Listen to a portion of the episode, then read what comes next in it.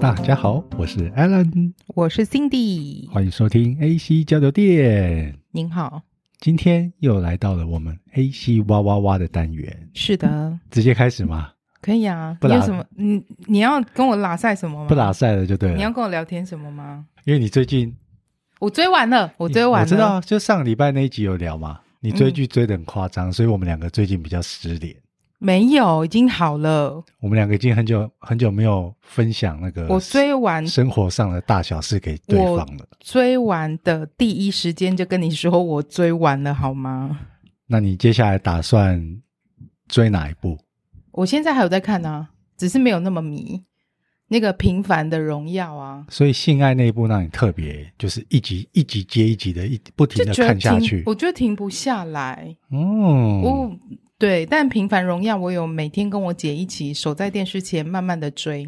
好，我先来分享今天的第一则新闻。好的，就是相信大家都有跟朋友一起出去玩的经验，你有没有听过啊？有些人可能平常大家是非常好的朋友。不管是兄弟啊，或是闺蜜，嘿，手帕交，不要再跟我提这个了。好，可是呢，你要去检验呢，两个人的友情到底有多好？只要跟对方一起出国，或是说国内，就是出游，对，国内两天一夜、三天两夜，两天一夜太太短了，至少要三天两夜。因为两天一夜还在演，是不是？两天一夜还可以，可能还在演，你就会发现说，这位朋友的真面目到底是什么？就是刚刚我前面提到的嘛，和。亲朋好友外出旅游呢，其实最怕就是过程中遇到吵架不愉快。今天我想要去 A A 点，然后结果你想去 B 点，嗯，结果没办法顺利沟通，一定要有一个人去退让。可是其实退让的人，其实心里面一定会不爽。大大小小的事情，包含吃什么、喝什么、玩什么，对，去哪里，对，这些争执呢，或是分歧都会毁了好心情。那有鉴于此呢，就有一位生态讲师，他叫伟伟老师，他在脸书分享他，因为要跟室友来一趟小旅行，他认为说一定要来一张契约，做事前的心理准备。所以呢，他就要在整理行李的时候，顺便拟了一张协议书，七大项的旅游不吵架协议书。第一点，饿肚子就要吃饭。不可以不吃饭。第二点，累了就回程休息，不一定要跑完行程。哎，这一点我觉得一定要认同，是不是？因为大家一起出去玩，每个人的体力都不一样。哼，有些人可能真的逛一两个景点啊，他就累了。可是有些人因为出国玩或是出去玩。他们就非常的兴致勃勃。那可不可以分开？这一条的意思是说，你累了要回去休息。那如果我体力还有的话，那可不可以你回去休息，我自己逛？这样 OK 吗？如果是我们出去，我觉得我 OK 啊我一定 OK 的啊。嗯、啊，他的这个协议是要一起吗？还是他的协议就是说，如果你有人觉得累了，就就可以回去休息，或是一起回去休息，都不一定要不一定要硬硬。对，好。第三点呢，临时想加入的行程。只要时间允许就去，这也非常合理。到当地才再去用 Google 去查，说，诶，这边有什么好玩的？嗯嗯、然后突然就说，哎，我还想去这个，可以吗？对，那只要时间允许的话，大家就一起去。那我就跟你说，时间都不允许啊。第四，合理的购物与消费，一天最多塞满一个包包的 size，这不行。没有，有些人真的到了，我们以日本为例啦，有些人可能到了什么唐吉诃德啊，或是那种观光街。就开始要狂扫货。那今天假设我们我是一个不太爱购物的人，我可能就买了我想要吃的合利他命，或是二宝要的头痛药，我就买完了。结果诶，刚好你要买一堆，那是不是我还要花时间等你？我还要陪着你一起逛啊？他是不是他好？我先问刚这一条，他说一包一个包包，对，他说合理的购物购、啊、物与消费是指自己的吗？干嘛管别人呢、啊？我想买两个包包、啊，没有，我觉得购物也是要讲清楚。嗯，你要购物 OK，我我不购物的啊，我们可能就分开。对啊，这样 OK 啊。然后第五点，不不耐烦的人要请吃晚餐，哎、哦，这一点很重要。我跟你分享我自己个人经验，有一次呢，我们十几个朋友，我们一起去花莲玩，然后就有一位丙友，丙友，他从第二天开始就一直 get 塞饼，因为呢，就是我刚刚前面提到的。他有想要去吃什么东西，或他想去哪里玩，可是我们大部分的人都已经规划好，照着行程 down 去走。嗯，可是那位呢，突然提出说他想要去吃什么，或是说他想去哪里玩。那问题是大家都已经规划好了嘛？啊，你出发前就知道了啊，不是吗？然后他就摆张臭脸，就不要去啊。他臭脸摆了三天四天。对，所以我觉得这一条非常重要。好，第六点，要整理外表，漂漂亮亮，拍出美美的照片。会会定这个的，应该都是女生。好，最后一点，迷路也是一种体验。迷路真的会吵架。好，我这个时候要出卖一下。二宝有一年呢，跟他的手帕胶非常好的手帕胶，我我不知道他的手帕手帕胶有没有在听我们的节目啊。他们去香港玩，假设他们站在迷惘的十字路口，嗯，他们现在要去的那家店，应该是假设往左边走一百公尺就到了。结果呢，二宝的手帕胶呢，往右边走，绕了一大圈。其实二宝心里蛮不爽的，因为我没记错这个过程。二宝说，当时他有跟他说，他看 Google Map 啊，往左边走就到了。可是因为他的那一位。闺蜜常去香港，她就说这边我很熟，相信我，就往右边靠了一大圈，然后走路走到累死了。不吵架和协议书呢？最后一条迷路也是一种体验呐、啊。问题是这这条是要听给二宝看的是吗？他当他当时我记我记得他马上有传赖给我，然后我从他的文字当中我就感觉出来，但是他没有把他的情绪丢给他的。好朋友丢给你，他丢给我了，那我也只好安慰他。那以上呢，就是我分享的旅游不吵架协议书的新闻。你要立这种协议呀，我觉得啦。嗯，没什么屁用。不耐烦人就是不耐烦，你叫他请吃饭，他也不会请你吃。我有我的立场，你有你的立场，嗯、然后然后两个人都觉得彼此是对的，都会觉得说是你错，不是我错。对啊，所以立这立这协议书，所以要干嘛？好，下一则交给你。好，再来我来分享，英国有个女歌手结束了一段婚姻。那这段婚姻呢，嗯，只有短短五个月。他们在二零二二年的万圣节当天呢，共结连理。结婚的当天，请了非常多知名的人士参加他们的婚礼哦，包含活着的人跟过世的人。因为呢，他的另外一半是一个十九世纪的鬼魂，叫。爱德华，好，那这个英国女歌手，她在自己自家的卧室哦，认识了这一个十九世纪的亡魂。这个爱德华表示自己是一个在维多利亚时期的士兵。两个人呢，就是交往一阵子之后，决定。就要在万圣节那一天在教堂里结婚，而且他们有到巴厘岛去共度蜜月。那我刚刚说他们的婚礼邀请了很多人，对不对？包含就是两活着的人的宾客，应该就是女方这边的朋友嘛。那亡者有谁呢？就是有他另外一半那边的朋友，包含玛丽莲梦露，还有猫王 and 亨利八世哦。其实从决定开始结婚，在婚礼的现场，这个老公就一直。惹怒老婆，因为他跟他说：“Honey，玛丽莲梦露看起来好 sexy 哦。”你想，我们两个现在在结婚现场，哎我喜林某呢。你跟我说另外一个女人非常的性感，这是什么意思？所以女方的宾客是活的，对，男方因为他本身是幽灵，Yep，所以他的宾客都是看不见的，看不见的朋友们。然后新郎讲的话只有新娘听得到，对，所以没有现场也，也不知道是真的假的。他说，其实从嗯，就是结婚那一天当天就让他心情很不好嘛，然后包含到度蜜月的时候，他的先生都一直跟他吵架。再就是因为这个十九世纪亡魂的这位先生呢，他的安全感非常非常的不足，所以只要他老婆外出，他就会用那种婴儿的哭泣声来干扰他，不想让他外出。大大小小事情就让他觉得哦，好折磨哦。为此，太太还去找专业的婚姻咨询师来寻求帮助。但是这件事却让她老公非常的不爽，所以制造出更多更多的灵异现象来报复她。所以在她的那个精神压力呀、跟她的干扰之下，老婆决定要结束这段婚姻。但是先生并不想要跟她分开，为了挽回这段婚姻呢，他把自己那个原本十九世纪的军装都换掉了，他变成最新时尚的肯尼娃娃。就想要有时尚时髦的样貌呢，来挽回他太太的心。太太觉得你这样子并不会让我对你有什么改变，我还是对你觉得很厌恶。于是最终她决定要找驱魔师的求助，来帮助她老公把她驱魔。有没有？就觉得哎，我们两个虽然我跟你讲，我。我这其实名义上好像是一种冥婚，对不对？啊，我就跟你讲，我想要结束这段婚姻了，你又不要，好吧？我只好找驱魔师弄掉你。他想要彻底摆脱。我听到这边，我只觉得女人好可怕哦。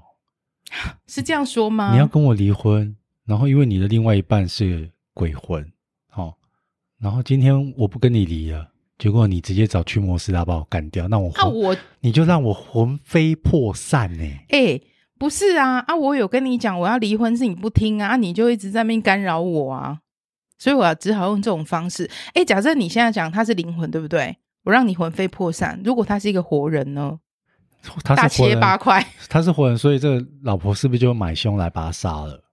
照你这个逻辑啊，我要离你不你不跟我离啊？我在看这个的时候，心里想的是说，我们其实前几集有有聊过一个新闻，是男生跟布娃娃结婚。那你会觉得跟布娃娃结婚比较嗯奇怪，还是跟鬼魂结婚比较奇怪？哪一个程度比较如果更胜一筹呢？如，如果你要我讲的话，都很可怕，因为布娃娃会被附身啊。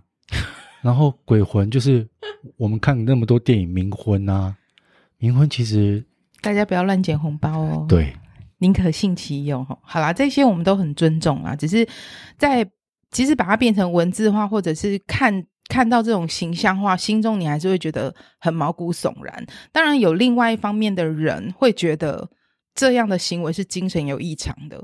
你真的。有看到什么吗？还是这些是你幻想出来的？这下面有很多的网友留言，觉得很有趣。他说：“哎，你先生不过就是一个士兵，哎，啊，请问一下，他请得动玛丽莲梦露跟猫王来参加你们的婚礼吗？说不定他先生在鬼魂界是很有名的士兵啊！太不可思议了，想象的那个广度太广了。也有可能是真的啦，因为我们不我们不，我们不是当事人啊，真的是说不定当事人真的都看得到啊。好啦，那就。”祝他们都幸福喽，不管哪一方，好不好？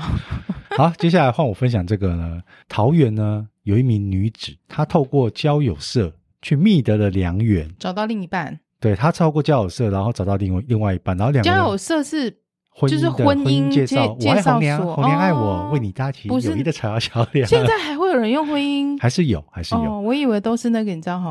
两个人顺利交往了一段时间，然后已经要论及婚嫁了。那某一天，两个就一起去垦丁玩水。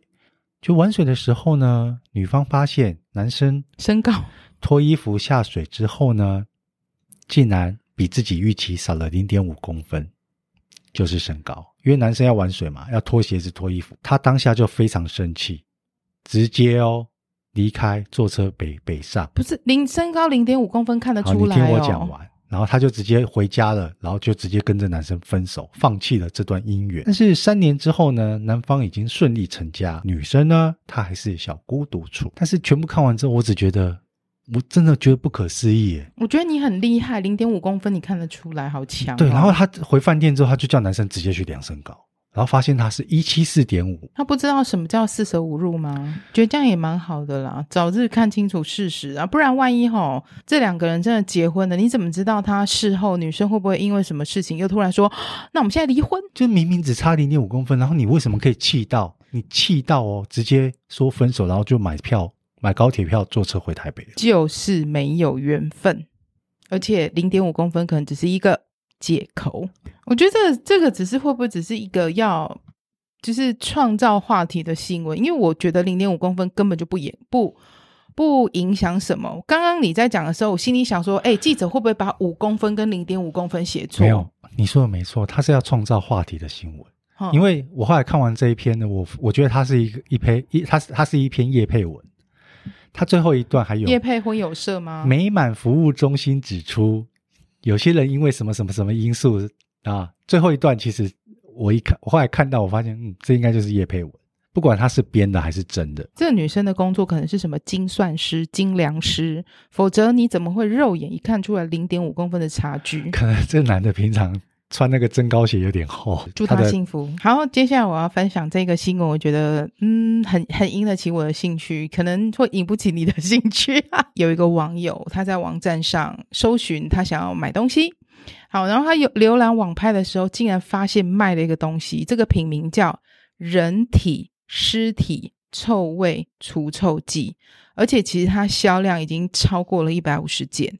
那贴文曝光之后呢，就有一些曾经购买过的网友说。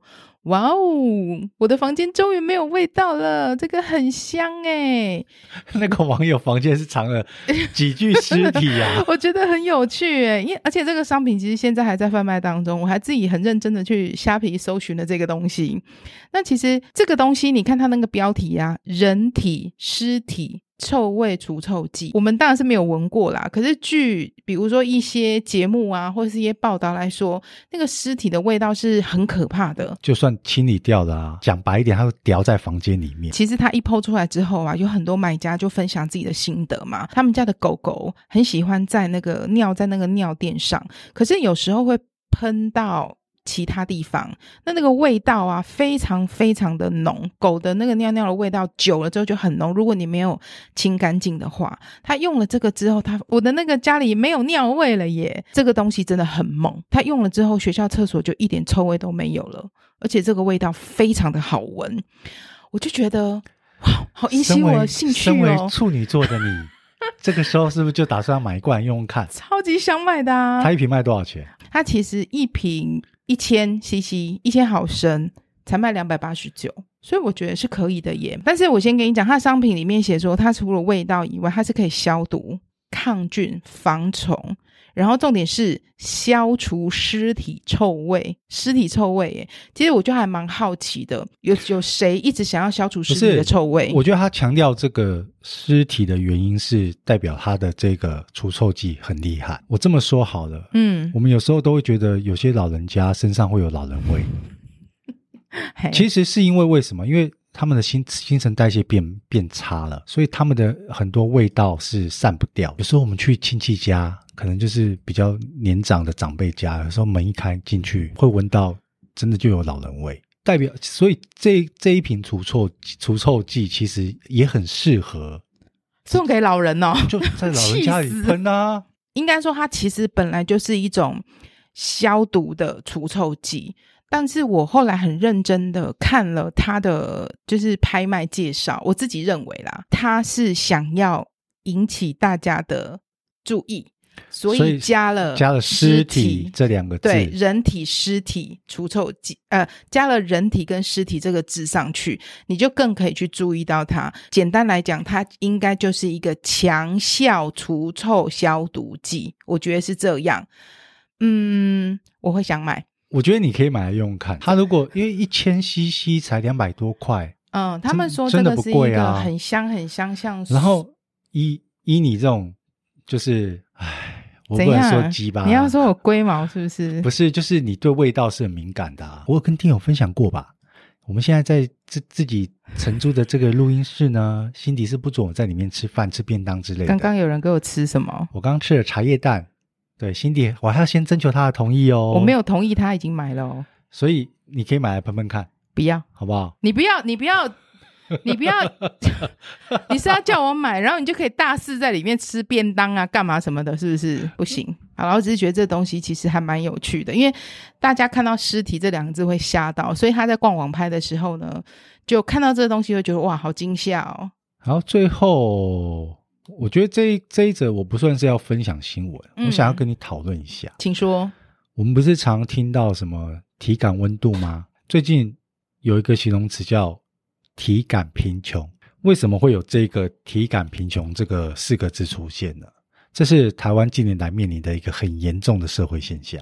这几年除了通膨、低薪、高物价、高房价，还有贫富差距越来越大，就变成会造成很多人有一种，呃，可能我每个月上班我都有领到，OK，可能基本薪资两万八或者三万。但是因为刚刚我上述讲到这些通膨，嗯，哦，高物价、高房价这些原因，可能今天我是一个北漂的人，我薪水三万或者三万出头，我拿到之后，我光付房租，我就一半就去的，三分之一到一半，那我剩下的钱还要交通费，还要吃饭，所以很多人为什么会有体感贫穷这四个字来形容？政府可能都会有公布一些比较漂亮的数字，什么平均薪资中位数啊，实际上我们周围的好朋友。或是亲朋好友，maybe 是我们自己可能就是怎样，我们身边的人都是低薪圈，是不是？因为因为我记得 之前公布的一个中位数是不知道五万多，五万出头，对啊，对啊，对对不对？我有这个印象。譬如说以我自己为例，我周围很多同学到了我这个四十几岁年纪哦，同学朋友还没有去领到这个中位数哦。对啊，你就会觉得说，其实大部分人很多可能都还在领三万甚至四万的。我我我说我读国小，我小时候我爸领跟我之前一样的薪水，但是呢，他那个薪水可以养我们全家一家四口。你现在大概怎样养活你自己？然后还可以买房子。对。但是到了我我自己，我一样领这样子的薪水，但是就是你就只能我自己过得很好，养自己啊。对对对对对。所以，而且现在台湾大部分的，就是大家在从事的工作都是服务业、餐饮业。这些，嗯，那相对就是薪资真的比较低的，所以你自己有没有感觉有这种体感贫贫穷这种 feel？我一直都体感贫穷，我只有心理富裕，体感贫穷。而且除了这个之外啊，还有就是台湾社会的高龄化，我们我们其实一直有聊到这个，而且我们在读硕班的时候，我们也有做过类似这样的课题嘛。以后真的我们自己呀、啊。可能真的台湾就会步入像日本像日本现在很多老人是下流老人，到了七八十岁还要出来上班赚钱。其实这真的是一个是蛮可怕的。我觉得这是一个很可怕也很可悲的社会现象，不可避免，真的不可避免。因为如果依照大家现在正常的收入啦，我们可能真的都要工作到六十五岁、七十岁以后，因为你存不到钱啊，通膨一直在滚。等到我们真的老的时候。你觉得现在存的钱有办法支付我们退休生活吗？我们来聊点开心的事，好不好？就只是突然看到我，我看到这个讨论，然后我想跟你聊一下，就觉得这是一个真的蛮严重的社会问题。好啦，虽然说今天这这现在这个现在聊的这个话题比较严肃，可是这真的是以后我们要去面对的。就趁我们现在还算中壮年，或是有些店友还年轻，真的要好好规划一下。未来老年后的生活，现在的社会啊，或者是现在的实际状况，跟过去不一样。不是只有像可能，比如说哦，以前你爸爸领一份薪水可以养活全家，现在是薪水养不活自己。所以我真的是觉得大家都要好好的学会理财。除了理财之外，就是投资。如果有有时间有办法，就是。再多多多做个副业啊，投资，投资啊，投资很。投资投资就是每天每天或是每个月慢慢累积，可能短期之内呢，你看不到有什么大的效益。对，但是滚个十年、二十年、三十年之后呢，至少你的投资的这笔钱不会被通膨吃掉。我们非常谢谢我们今天的干爹干妈是元大投顾公司 赞助我们节目，讲的好像我们是有一个业配一样。没有啊，真的投资我觉得很重要。是太晚太晚认识他，知道这这件事情。可是如果说真的还没有开始的人，现在的薪水真的是不足以养活自己的，必须一定要另辟蹊径，你才可以过，不是说好的生活，过上生活。嗯，不能说好，是可以就是过生活，好好的过生活。对对，至少不会饿死，对不对？而且真的老了之后，你真的不知道你会发生什么事情。快速分享一个跟老的有关系的新闻，好不好？可以啊，请。刚开播的前几集，是不是有人有的那个心愿是说想去干嘛？跳伞？谁呀？我啊！恭喜你，还有五十年的时间，你还有机会。因为呢，美国呢有一个，你说八十八九十岁的吗？哦。No，他超过了好吗？我是要说，就是你这样就会透露我的年纪啦。啊，你自己常前几集也是说你自己四十几、四十五岁啊。我是要说，你还有五十年的时间可以有心理准备，时间做准备，你不用心理准备啦，还有五十年的时间可以去完成这件事情。因为呢，在美国的芝加哥呢，有一个老太太，她一百零四岁，在教练的协助之下呢，完成了双人跳伞，她是有机会创下。年纪最大跳伞的金氏世界纪录。那这位太太其实她之前在一百岁的时候，她就做过这件事情了。可是她当时一百岁在做这件事情的时候，在飞机上，她还需要人家帮她推出机外哦，就需要人家帮她。但是这一次一百零四岁，就四年后，她挑战是自己双脚走出机场，从四千一百公尺的高空跳下去。她还跟她的教练完成一次。完美的那个前滚哦，就是腹部朝下的自由落体。跳下去之后，我觉得看到那画面其实还有点感动。身后的人就帮他推那个助行器，其实他还是需要用助助行器在走路的，因为想一百零四岁嘛，在行走已经有一点困难了，骨质疏松。嗯，没没错。他在这一次跳伞之前呢，就是他的教练有帮他查，前一次的金氏世界纪录是瑞典的一百零三岁的一个先生拿下这个金氏世界纪录，但是这位太太呢，美国这位太太呢，她。打破了这个记录，然后她说她十哎，她十二月的时候就要一百零五岁了，她要再来挑战一次吗？他要挑战另外一个，就是她人生从来没有做过的热气球，很猛哎、欸，是不是很猛？所以恭喜你，还有五十年时间可以做准备哦。可是我其实觉得很感动，我心里同时也为那些教练还有旁边工作人工作人员就是提心吊胆，捏了一把冷汗，因为。就毕竟他年纪真的很大，你真的很难保说他在这个过程中会发生什么事。那虽然他一定，我相信他在做这件事情之前，一定都会签好那个生死契约书什么的，都不能归咎于教练啊、工作人员，这是一定要签的。可是都没有人会想要说在当场发生什么事嘛，所以你还是趁早好了，好不好？这一篇新闻就告诉我们啊，不要用老来当借口。没错。你想要你想要做什么事啊？做了再说，你做了你才是厉害。在那边一直讲，一直一直讲，一直讲，就是人家讲的啊，做几个锤啊。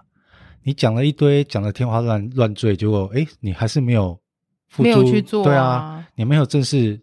去做的话，其实都没有啊。像你看这个阿阿婆，对不对？阿嬷、阿嬷、奶奶、阿嬷，对啊。你看人家一百岁就是还还在跳，一百零三、一百零四还在跳，所以真的就是你要对生命啊，对你喜欢的事情，就是不断的抱有热情，想做就去做，不要让年龄成为你的借口。Yep，对，也不要倚老卖老哦。倚老卖老，倚老卖老最讨厌了。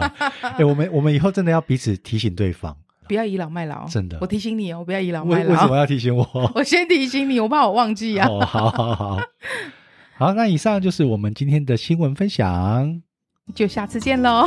谢谢各位电友的收听，我们下次见，拜拜。拜拜。